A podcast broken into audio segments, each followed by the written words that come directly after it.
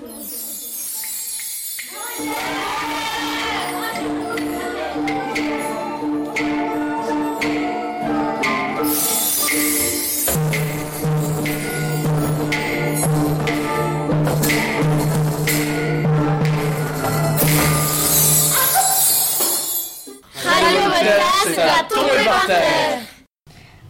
Bienvenue sur la radio Voltaire. Je m'appelle Dronia et je suis heureuse de vous retrouver pour une nouvelle mission autour du thème de la sécurité routière. Aujourd'hui, nous allons vous parler des effets de l'alcool et des drogues au volant, ainsi que de la prévention qui l'entoure. Je vous laisse en compagnie de notre chroniqueuse Stéphanie Péfiant. Bonjour, aujourd'hui nous allons vous parler des risques au volant causés par l'alcool, la drogue et les stupéfiants. Pour cela, j'ai choisi quatre grands thèmes. Les effets de l'alcool et de la drogue, les campagnes de sensibilisation, les moyens de contrôle et les statistiques de la sécurité routière. Je suis spécialiste dans les campagnes de sensibilisation qui ont été créées pour montrer le danger et réduire le taux de mortalité au volant. Nous pouvons remarquer que dans les années 70, 80 et 90, les campagnes ne montrent pas de violence d'un véritable accident. Par exemple, dans l'une des campagnes des années 80, la sécurité routière se sert d'autotamponneuses pour réaliser ce qui ne montre encore que le côté humoristique et non sérieux d'un accident. Nous voyons un homme monter dans une autotamponneuse et partir à toute vitesse. Il ne respecte pas la vitesse, il fonce dans toutes les voitures et dans les piétons et grille les feux rouges.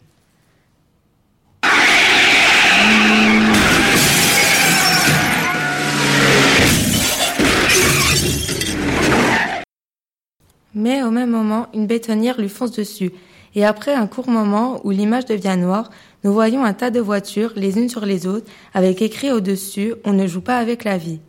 Mais nous pouvons constater, après une inefficacité de cette campagne ainsi que les précédentes, que le gouvernement et les experts de la sécurité routière décident de lancer des campagnes de sensibilisation beaucoup plus chocs. En effet, lors des années 2000, la sécurité routière décide de montrer de manière froide et réaliste la réalité d'un accident, comme pour la campagne des années 2010. La sécurité routière décide de faire une pub où des jeunes sont alcoolisés et drogués. Ceux-ci décident de partir et se séparent en deux voitures. Au même moment, un policier sonne à la porte.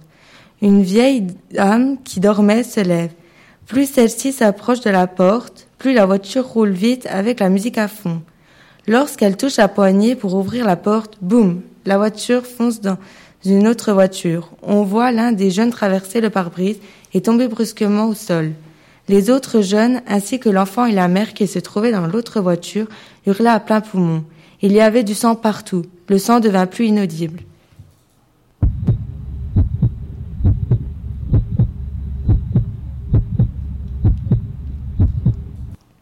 Lorsque la femme ouvrit la porte, nous voyons le policier annoncer et expliquer à cette pauvre femme comment son fils avait perdu la vie. Cette campagne est très intéressante puisqu'elle nous montre bien la monstruosité de l'alcool et de la drogue au volant, ainsi que le malheur que cela peut apporter à la famille. C'est grâce à des campagnes de sensibilisation comme celle-ci que nous pouvons observer une nette baisse de mortalité. Prenons comme exemple une statistique qui nous montre bien que dans les années 80, le taux de mortalité était de 14 000 morts, alors qu'en 2010, le taux de mortalité était de 4 000, soit 10 000 de moins. Mais les sorties de boîtes sont encore mortelles. C'est pour cela que la sécurité routière invente en 2005 SAM. SAM est celui qui ne boit pas et qui reprend le volant pour s'assurer que tout le monde rentre bien chez eux. Merci Stéphanie pour ces informations. Nous avons un appel de Pauline qui écoute notre émission et qui aimerait réagir. Maintenant, nous allons laisser notre experte Alice répondre à ces questions. Vous qui êtes spécialiste de la sécurité routière, que pouvez-vous nous dire sur l'évolution de la mortalité sur les routes de France ces dernières années? D'après les statistiques de la sécurité routière, on remarque que le taux d'accidents mortels sur les routes de France est en baisse. Grâce notamment aux campagnes de sensibilisation diffusées à la radio, la population a pris conscience des dangers que représente la prise de drogue et d'alcool. Connaissez-vous le taux de mortalité sur les routes de France ces dernières années qui ont été causés par les stupéfiants? Ce taux a-t-il baissé?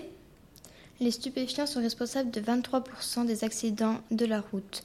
De nouveaux tests sont disponibles depuis début 2017.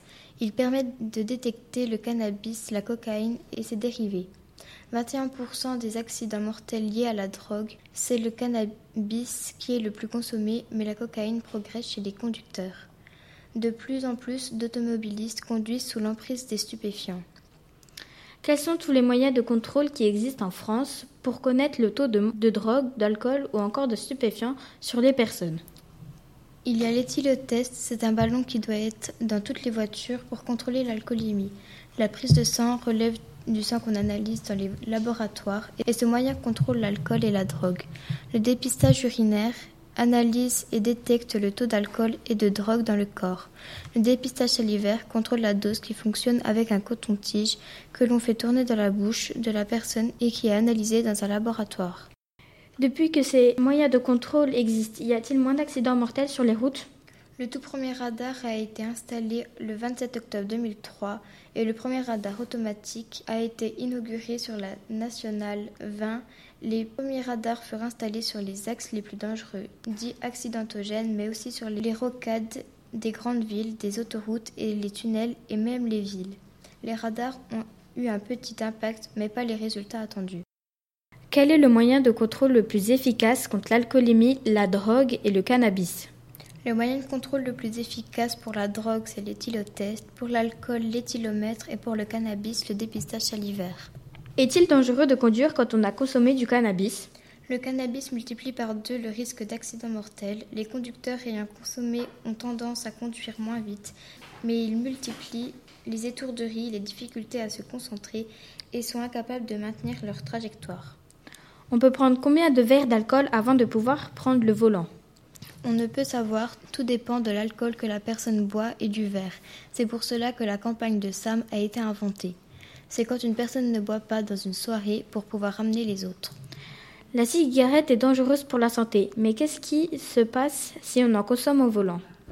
Quand la personne veut chercher son paquet de cigarettes, elle perd la route des yeux. Il y a aussi le danger du tabagisme passif, c'est le fait d'inhaler involontairement de la fumée dégagée par la combustion du cigare ou de la cigarette.